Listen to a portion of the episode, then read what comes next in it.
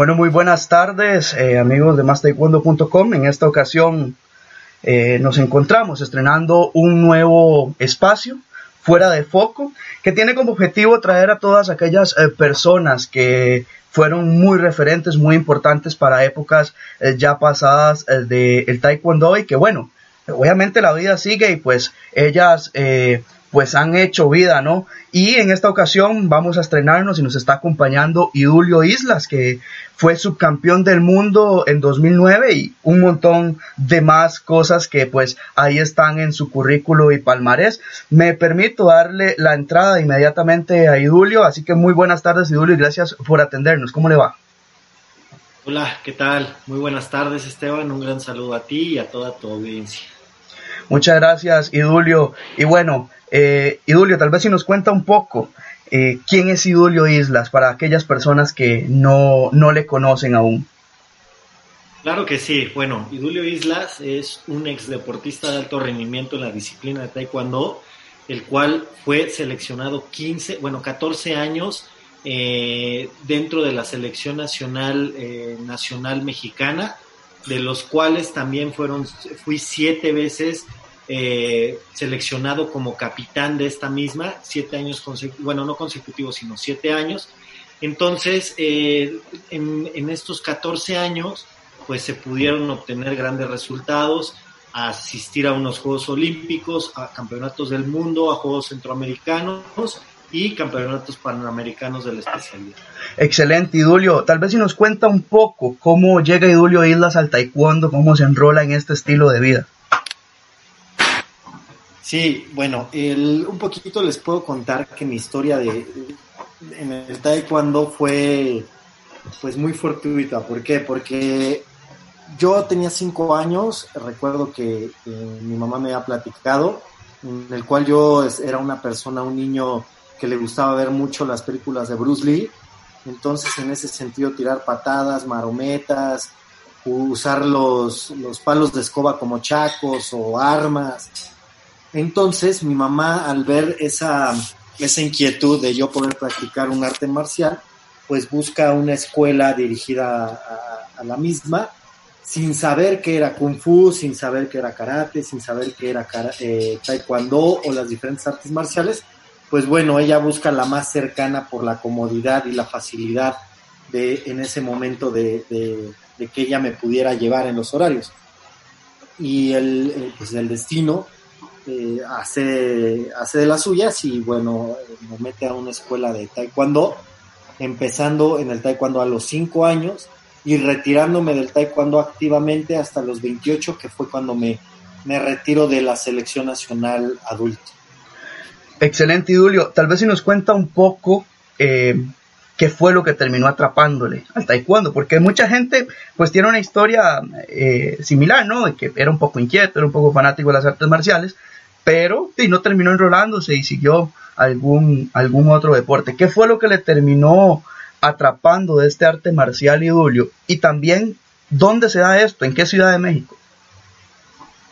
Sí, bueno, todo, todo esto se, se, da en la Ciudad de México, ahí es donde radicábamos, y radicábamos en una colonia donde se llama Jardín Balbuena, entonces ahí justo es cuando me, me involucro mucho al taekwondo por parte de mi mamá, mi familia.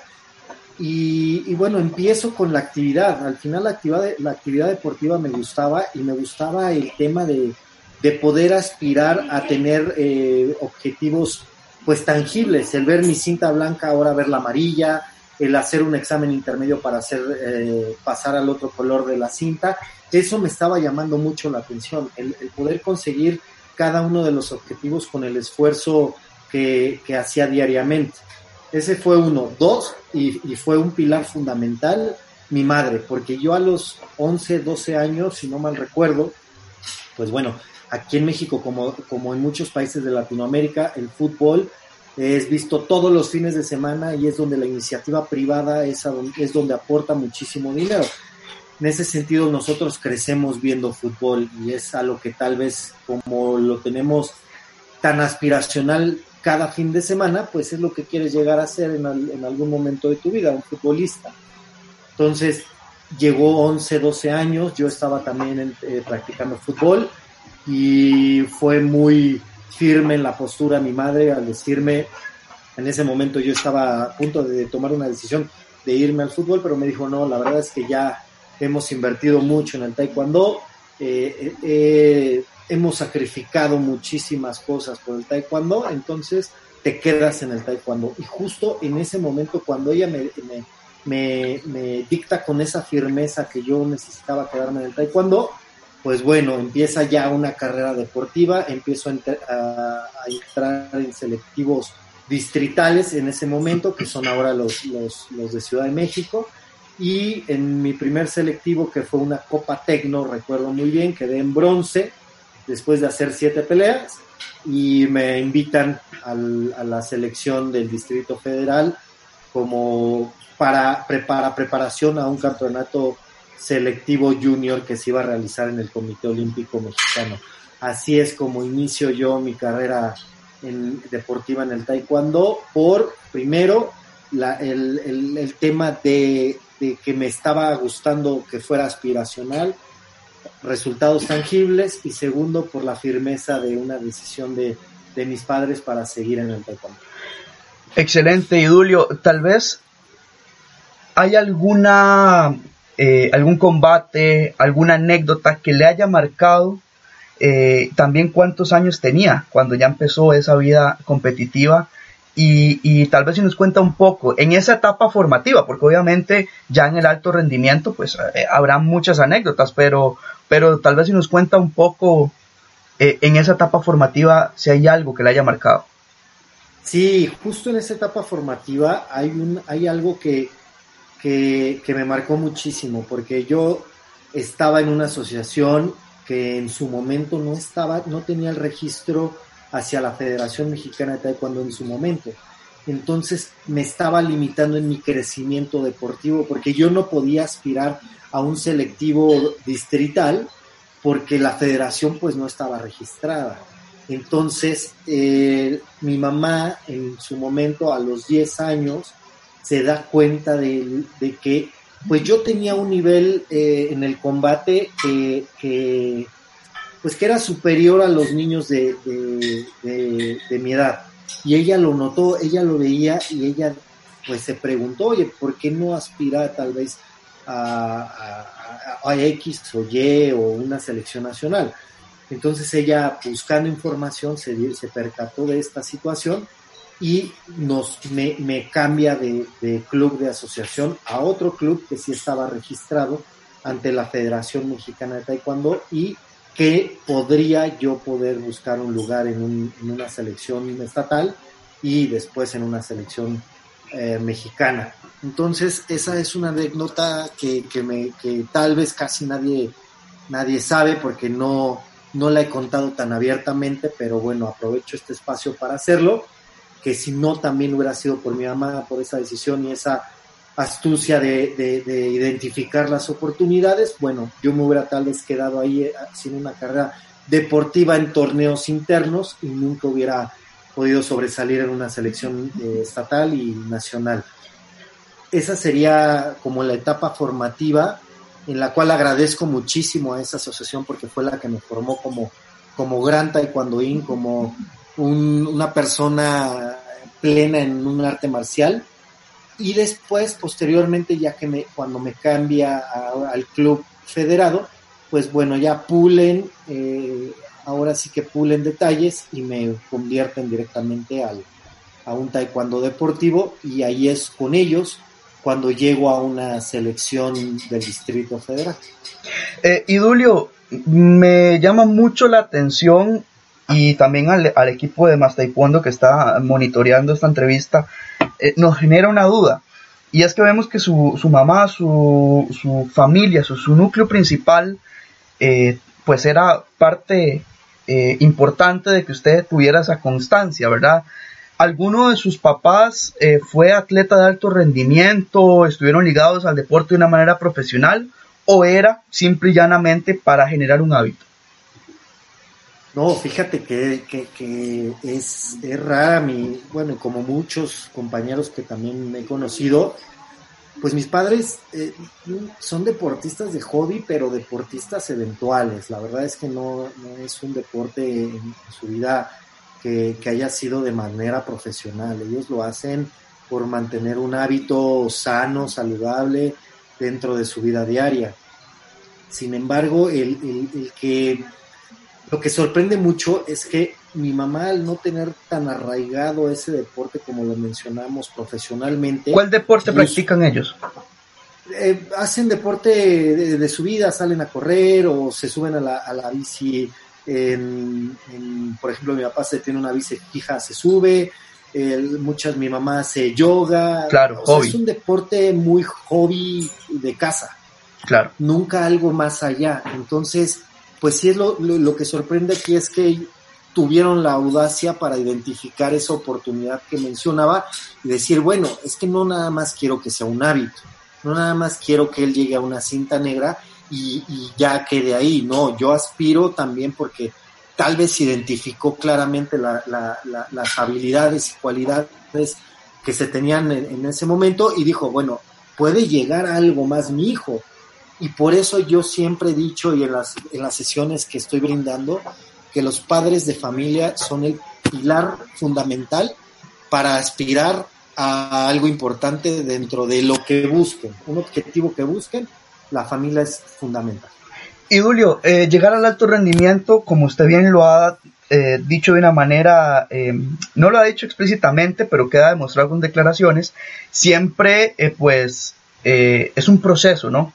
Y siempre en, en, el deporte, pues uno se crea una rivalidad con alguien a lo interno y en el buen término de la palabra, ¿no? No es una rivalidad fuera de, del doyan, habrán casos, eso no lo dudo, pero para usted llegar y dar el salto a la selección nacional, para dar el salto al alto rendimiento, ¿quién era su rival a vencer? ¿Quién era por quien usted le pateaba al almohadón con esas ganas de decir, bueno, si lo agarro, lo divido? Sí, bueno, eh, se fue dando en varias etapas. Al final, en la etapa juvenil, como es muy transitoria, no existió alguien como un rival a vencer, pero sí en una etapa ya mayor. Considero que nuestro prima, principal rival es nosotros mismos. Eso yo lo vería de esa forma. Claro, pero es eso me lo han dicho todos los atletas a los es, que les he hecho la, la pregunta. filosofía que manejo, que, el, primer rival es nosotros. Y después, bajo la, la circunstancia de, de, de, transitar dentro de este deporte de alto rendimiento, de ir buscando y sus objetivos cada quien y luchando por cada uno de los intereses y las metas que aspiran, pues bueno, yo, yo mencionaría a un rival que, que, que tal vez los medios de comunicación y tal vez externos al equipo de, de la selección nacional, pues bueno, lo veían de esa manera y por porque siempre estábamos en las finales y siempre estábamos compitiendo por el puesto en, en, en, FEDER eh, menos de 68 en México, pues indudablemente mi compañero y amigo Eric Osornio, que, que competimos bastantes veces, muchas ganó, muchas gané y al final creo que esa competencia interna... Y, y realmente había rivalidad interna, o sea, en el buen sentido de la palabra. Sí, sí, claro. Bueno, yo me lo, al final existía una amistad, existía un compañerismo, porque éramos, aspirábamos a lo mismo, a estar, a representar a México. No era una rivalidad de, de, de mi parte, no era una rivalidad tal vez un poco siendo egoísta o siendo envidioso, que ojo, en el deporte de alto rendimiento también es válido si existe esa parte egoísta en el atleta, porque al final eso hace superar a los demás. Ese, esa, esa es mi visión, pero en este, en este caso convivíamos diario, eh, trabajábamos tal vez muchas veces juntos, eh, hablábamos, platicábamos, jugábamos eh, fuera, de, fuera del, del, tatami, entonces sí existía una rivalidad deportiva, pero no, no, no era una rivalidad. Claro, que al final eso es el deporte, ¿no? Y Julio, eh, bueno, usted ahorita me, me hacía un recuento antes de salir al aire de los muchos torneos y palmarés que, que, que pues fue conformando con su carrera deportiva, ¿no? Eh, eh, campeonatos mundiales, participación olímpica en 2008, eh, campeonatos panamericanos, etcétera, etcétera. Y Julio, tal vez si nos cuenta un poco cuál es el podio que más lo marcó. No necesariamente tiene que ser un oro, pero el podio que el simple hecho de pararse ahí y recibir una medalla marcó un antes y un después en Idulio Islas. El podio que más me marcó con un antes y un después de Idulio, bueno, sin duda alguna, el, eh, es que son dos, yo pondría dos podios. El primero, el Campeonato del Mundo Juvenil, 2004 Corea, cuando logro obtener la medalla de oro, ahí realmente me di cuenta que podía yo aspirar a, objetivos mucho más grandes, a, trazarme metas ya mucho más profesionales como son los Juegos Olímpicos. Justo regresando de ese campeonato del mundo, eh, pues declaré que, mi intención era estar en, Beijing. Entonces ya mi mentalidad había cambiado, ya no era el taekwondo tal vez recreativo juvenil que, que, se, que, se, que se practica. Ahora ya entras de lleno a un taekwondo donde recibes mucho más apoyos porque ya lograste una meta importante y consideran ya como parte de tu preparación estar concentrado en, su totalidad, estar al 100% dentro de, tu planificación. Entonces ahí ese es un cambio que yo podría y un podium que yo pondría en mi currículum como un antes y un después y después, fíjate que no lo podría como podium, pero lo pondría como una situación en la cual me marcó muchísimo y hasta el día de hoy todavía hay como fibras sensibles. Beijing 2008. Beijing 2008 para mí fue un evento el cual yo deseaba tanto brindar lo mejor de mí, pero mucho, pero traía un ancla, traía una Blackberry atada a mi, a mi pie grandísima, pesadísima, la cual me cobró factura antes, durante y después de Juegos Olímpicos. Entonces, después de Juegos Olímpicos, eso me marcó. Justo después de Juegos Olímpicos 2009 regreso revolucionado mentalmente y logro esa final mundial que, que, realmente ahí yo tenía que haber estado también peleando por esa final olímpica. Y Julio, bueno, dicho lo anterior, ¿qué le faltó a Idulio Islas? Es decir, eh, cuando usted se retira, usted dice, bueno, me hubiera gustado, eh, creo que me faltó esto o lo otro. Desde su perspectiva, Idulio, cuando usted hace una catarsis y toma la decisión de, de retirarse, que dice, bueno, no más, ¿qué le falta? ¿Qué le faltó? Sí, bueno, he visto muchísimas. Hoy, hoy, hoy justo platicaba con una gran amigo, se llama Johan, igual ex seleccionado nacional, hace unos días platicábamos de este tema y le comentaba que justo estoy en una etapa donde puedo voltear al pasado, eh, ser autocrítico de, del idulio en, las diferentes etapas y aplicar todo eso para un mejor presente. Ya no hablemos de un futuro, sino un mejor presente. En ese sentido, considero que, que, que, Islas le faltó mucha madurez emocional, mucha madurez en el sentido de poder controlar esas emociones muchas veces que, que, nos llenan de éxtasis. Le faltó, eh, como lo mencionaba en un Twitter hace unos días, me faltó mucho el valorar cada una de las oportunidades que se me presentaban como atleta de alto rendimiento. Esto considero esencial en cualquier atleta que porque las oportunidades son únicas, entonces las oportunidades las tenemos que afrontar con una, de una manera muy responsable y muy respetuosa al momento que estamos viviendo. Entonces, eso, eso me faltaría. Y, una tercera que, que lo hice, pero no a ese grado, de poder hoy decir, sí, lo disfruté al máximo, el disfrutar cada momento.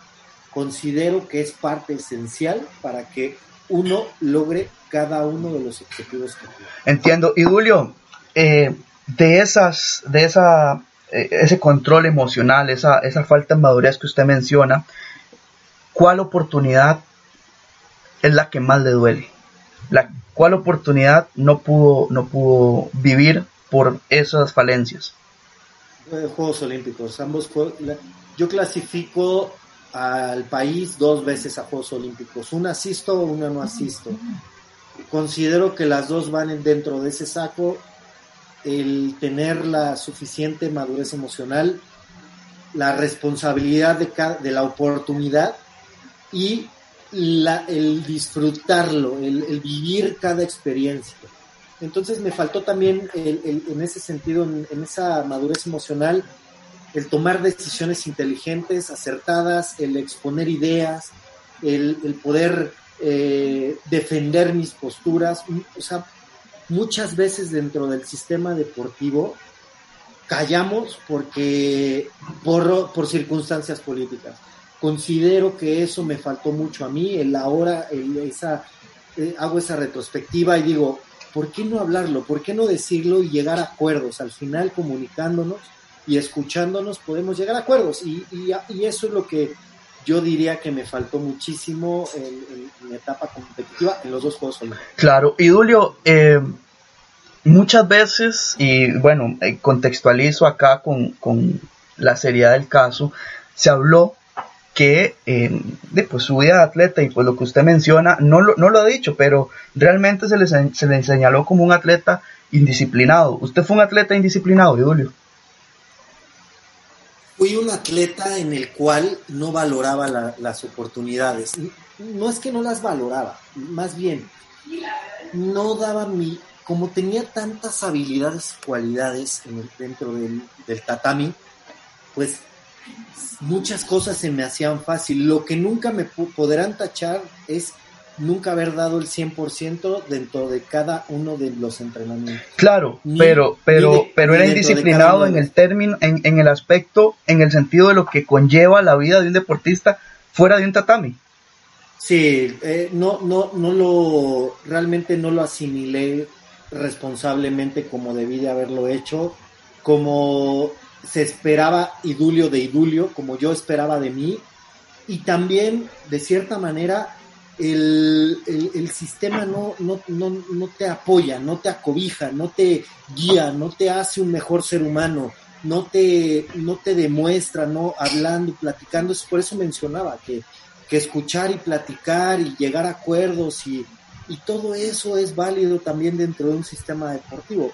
Al final, vemos a un deportista como una máquina de guerra que tiene que darlo siempre, todo en todo momento. Claro. Y, no, somos seres humanos que al final también necesitamos eh, salidas, necesitamos buscar eh, eh, acciones en las cuales no nos estamos a gusto, buscar esas, es, evadir ese tipo de cosas. Entonces, sí considero que, que, que en momentos tuve muchísima indisciplina conmigo mismo, no ante mi entrenamiento, no ante mi competencia, sino ante el cuidado de Idulio Islas como atleta de, alto rendimiento. A, eso, a eso iba, Idulio, por ejemplo, eh, obviamente para hacer esta entrevista, pues yo me fui a bibliotecas de contenido y, poder conocerlo un poco más, porque tuvimos la oportunidad de compartir en un par de ocasiones eh, en Monterrey, si no me falla la memoria, que ahí fue donde lo conocí, estuvimos hablando, usted estaba con Aconada haciendo sus, sus trabajos científicos y demás, pero eh, realmente no conocía más allá, o sea, no conocía a Lidulio persona, sino más allá de los logros deportivos, que uno ve muchos atletas allá en un tatami compitiendo y demás. Leyendo hace, hace unos días veo que el diario Milenio publicó que Cristian Martignoli tuvo una, experiencia con usted en Pekín 2008. Eh, Esa experiencia es, es, eh, es cierta, usted la recuerda, hay, hay, o sea, cuando usted ve esto ahora para atrás, ¿qué, qué pasa por su cabeza eh, cuando lee un medio nacional tan influyente de su país y pues sale, sale a relucir algo así? Bueno, antes que nada, a mandarles saludos a Cristian y Antonio. indudablemente es falsa la, noticia. es, es, lo que venía platicando con mi hermana. Nunca supe ni qué hotel era en el que estaban ellos hospedados, porque al final es algo encontrado, porque mi mamá fue a verme por, por, por medio de TV Azteca en su momento a Juegos Olímpicos y creo que estuvo en el mismo hotel que ellos. Yo nunca visité a mi mamá en el hotel así, así de, tal grado que yo no sabía ni qué hotel era. Entonces, justamente cayendo en ese, en ese juego de polémica, eh, le contestaba a Cristian y a Antonio de, que pues creo que ellos estaban en la fiesta, porque al final yo, yo todo el momento, como dice la nota, que estuve hospedado en el hotel, y yo todo el momento estuve en la villa. Pero bueno, son cosas que... Pero, pero después de su competencia hubo fiesta. Después de la competencia salimos, después de la competencia salí después de la competencia salí con todos mis compañeros y después de la competencia regresaba a la villa. Claro. O sea, nunca fue, nunca fue de como se menciona en el tema de la, de la, de la nota. Claro. Y Julio, ¿usted cree que la medida que se que tomaron las autoridades en el en el antes de los juegos eh, del 2012 ¿Usted cree que fue una medida drástica e injusta, tomando en cuenta lo que me ha dicho durante estos minutos? Fue injusta, te voy a comentar por qué fue injusta. Primeramente, porque al conseguir, ahí es cuando yo hablo de, no, no argumentar mis, mis ideas. Primeramente, cuando nos dicen el proceso de, de evaluación para Londres, en vez de hacer una evaluación como la hicieron en Beijing, que fueron duelos directos estando en México, la, prefieren hacer en cuatro torneos internacionales en una gira Europa. Era Holanda, Alemania, España y, otro por ahí que se me va. Entonces, a la hora de hacer esta evaluación, pues nos, indudablemente nos la leen antes de firmarla. Y ahí yo cometo un error de no, de como yo había conseguido el, boleto, entrar tal vez con, un poquito de ventaja, con, puntos por encima de mis, de, mis demás competidores. Al final, había yo conseguido el boleto olímpico. Tal vez por ahí yo podía luchar un poquito de puntos de ventaja en los cuales me diera pues esa, esa, esa, ¿cómo puedo decir? Ese beneficio de haber conseguido el boleto olímpico. Bueno, ok, decidimos que todos iguales y todos nos fuéramos a la, a la gira Europa. Ok, perfecto. Ahí es un, un, error que yo cometí y por eso, y ya después hablaré de la injusticia de la que vi. Estando en la gira Europa, eh, empezamos, empezamos bien, mal, regular. Ah, y fue Estados Unidos también. Fue Estados Unidos, Holanda, Alemania y, y, España, por último. Esos eran los cuatro. En Estados Unidos yo quedo en el podium con Isaac. Y en los demás eventos pero en este evento sí se había analizado la gráfica y en los demás eventos también se tenía que analizar la gráfica. No es lo mismo con el, debido respeto que, se tiene que exponer con mis palabras, no es lo mismo en una evaluación olímpica pelear en un abierto mexicano, un ejemplo, con un cinta roja que con un seleccionado nacional de Irán campeón del mundo. Hay una total diferencia. En ese sentido, esa era parte de la evaluación de la gráfica, porque muchos por el, por, el sorteo tal vez se verían beneficiados con una gráfica eh, mucho más accesible, como lo sucede con el ranking, como lo sucede en todo el mundo. Ok, regresamos a, a México y justo el día en el que se va a tomar la decisión conjuntamente con entrenadores, Dirección Técnica, Federación Mexicana y CONADE, nosotros estábamos entrenando. Llegan todos los medios de comunicación y justo todos así arrasando dicen, es que la federación ya dio a los que van a, a los que van a ir a Juegos Olímpicos. Y hasta los mismos entrenadores dijeron, no, pero si la Junta es ahorita terminando el entrenamiento. No, ya se oficializó. Nosotros nos quedamos así de, ah, órale. Entonces ya los criterios de evaluación con los entrenadores, que son los principales responsables de la cuestión técnica, el director técnico, los metodólogos de CONADE que también tienen participación aquí y la Federación Mexicana no, no, hicieron, no hicieron ningún trabajo conjunto. La tomó la Federación Mexicana. Ok. No hubo derecho de réplica y para sacarnos de la jugada, a Damián y a mí, ellos cometieron indisciplina. Es más, varias notas decían que habíamos cometido indisciplina Manchester, que habíamos cometido en, Inglaterra, que habíamos cometido disciplina en Holanda, que, o sea, no se ponían ni de acuerdo, porque realmente no era el motivo por el cual habíamos quedado fuera. El motivo por el cual habíamos quedado fuera era por la mala evaluación y la mala estructuración y la mala decisión que tomó la Federación Mexicana en ese momento.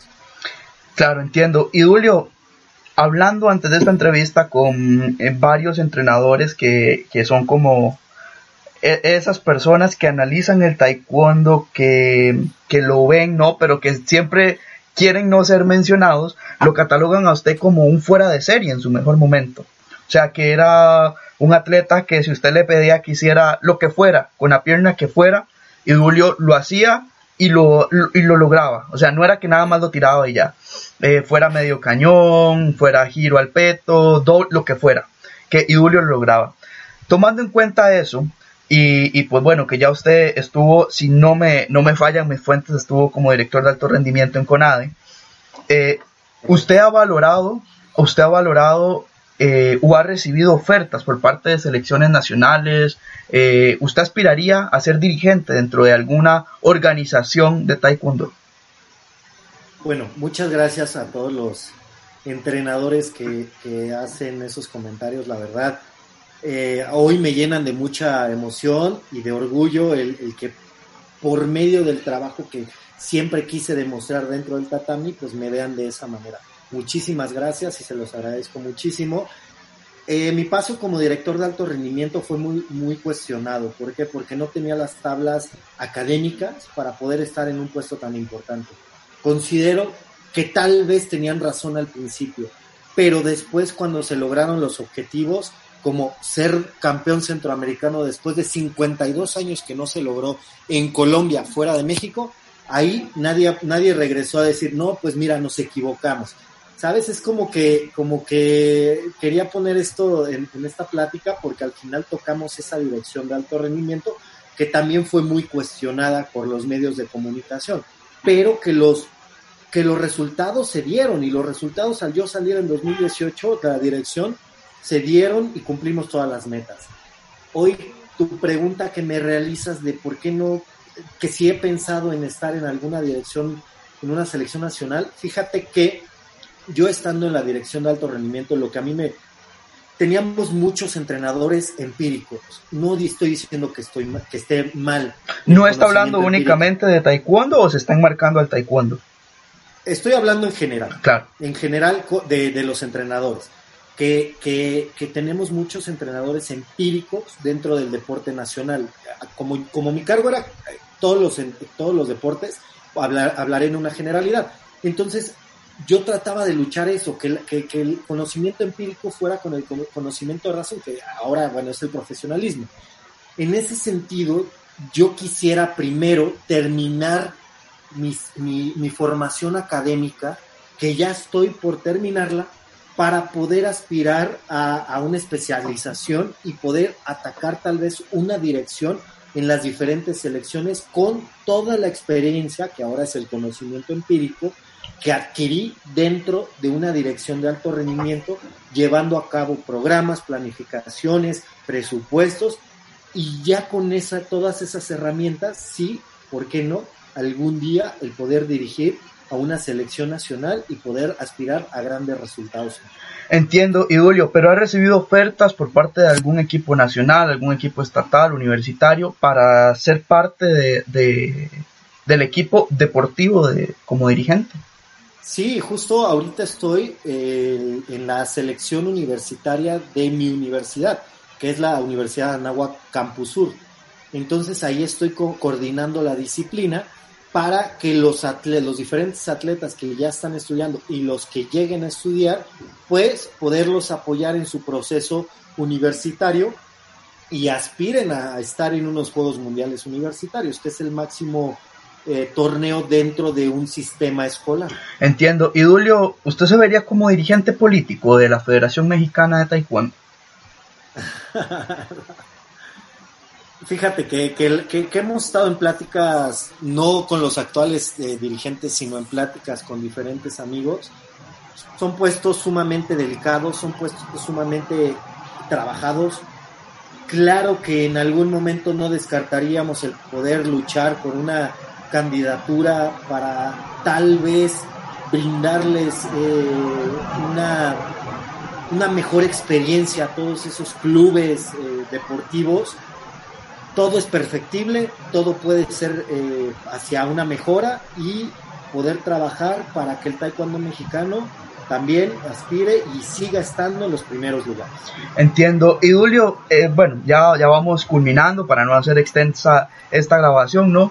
¿A qué aspira Julio Isla más allá, o sea, ya en el ámbito personal? No, ya pues ya me habló de los objetivos académicos, de los objetivos eh, profesionales, incluso hasta posibles objetivos políticos, pero en el ámbito personal, ¿qué está haciendo Julio ahora? ¿A qué aspira?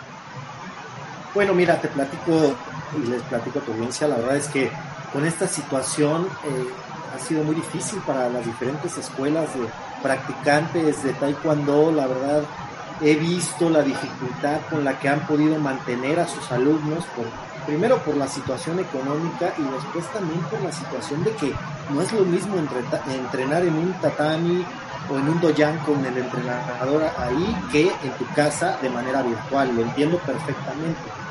Entonces tratamos de ser referentes con un proyecto que se llama Win with Winners, es un proyecto en el cual eh, lo creamos precisamente para esta, para esta situación, el poder brindar gratuitamente clases virtuales a las diferentes escuelas y clubes eh, dentro, del, dentro de México e internacionalmente. Ya hemos llegado a Costa Rica, Honduras, Perú, Alemania, en, esas diferentes clases virtuales para poder darles esa motivación extra que necesitan los alumnos, porque al final, como les menciono, somos una familia de taekwondo la cual nos tenemos que apoyar y tenemos que ir avanzando todos juntos, no porque uno se quede y otro se vaya, ya estamos distantes, todos tenemos que estar en el mismo núcleo para poder crecer conjuntamente. Entonces, esa situación es la que estoy realizando hoy, el brindarles ese apoyo virtual, las clases son todos los viernes a las 5 de la tarde, y bueno, hasta ahorita hemos dado más o menos como a unos 600, 700 alumnos, niños y no tan niños, también personas de diferentes edades que se han activado en esas clases y estamos muy felices. Mi intención es cuando pase la, la, epidemia, que ya pues empiece todo a regresar a su normalidad, bueno, que ya cada quien siga su rumbo y las clases ya se verían, eh, cambiarían de formato. Claro. Para, para poder, bueno, generar también un win-win con, con, con, los, con las diferentes escuelas. Y por otro lado, como lo, te lo mencionaba Esteban, quiero terminar, estoy por terminar más bien mi carrera deportiva, mi carrera profesional, administración de negocios. Estoy a punto de pasar a quinto, sexto cuatrimestre de ocho cuatrimestres en la Universidad de Anáhuac. Entonces, ya al terminar mi carrera, pues buscar un puesto dentro de tal vez en una empresa transnacional, en un sports marketing dirigido a, poder apoyar al, al, deporte amateur en mi país, a los deportistas amateurs en mi país, con estrategias eh, bien establecidas para poder desarrollar comercialmente lo que se, lo que se tenga que desarrollar y terminar y, aspirar a una maestría en administración y gestión deportiva, igual mismo en la Universidad de Anáhuac. Entonces, Hoy estoy en mi etapa de preparación académica para poder formar a un profesionista eh, el cual pueda aspirar a transformar un poco la sociedad mexicana. Entiendo. Y Julio, nada más para ir cerrando, por ahí René Lizárraga nos manda saludos a los dos. Eh, eh, pues esperamos que, que, esté muy bien, ¿verdad? amigo. Excelente. Compartieron, ¿verdad? Varios años en selección. Sí, justo compartimos eh, en selección, compartimos también en diferentes torneos. ¿Hay alguna eh, anécdota ahí que recuerde que, que, se pueda contar, no? Porque siempre hay anécdotas que no se pueden contar. Fue muy transitorio. Yo con René ya fue casi en mi. O sea, sí, sí nos tocó como todavía estar. Por ejemplo, Campeonato del Mundo 2013, donde René es plata del mundo en México. Eh, fue, un, una gran experiencia para todos, fue una gran un gran equipo, fue un gran evento. Creo que ese es el evento que me llevo en mi corazón porque al, primero fue en México, segundo no logré ganar medalla, pero lo disfruté por, por todo lo que se vivió y aparte disfruté el triunfo de mis compañeros que fue fabuloso. Entonces, esa anécdota yo pienso que sería la, la que podría contar de René, el, fabuloso evento que hizo, le ganó a, a, a personajes importantes dentro de la historia del taekwondo. Entonces, René, te mando un gran saludo, mi admiración y sabes que mi apoyo siempre desde acá hacia todos tus objetivos. Eh, y Julio, también hay otra pregunta de Edgar Farias eh, en Facebook que dice eh, el taekwondo viejo o el taekwondo nuevo y para usted cuál es el viejo. Tal vez si podemos responderle a Edgar de la manera más concisa posible. Julio, por favor, adelante. Claro que sí. Bueno, taekwondo viejo totalmente, porque yo nací de la cuna viejita, del taekwondo del old school. El taekwondo actual no me gusta, ha perdido espectacularidad, la forma de marcación siento que todavía no está muy bien aterrizada.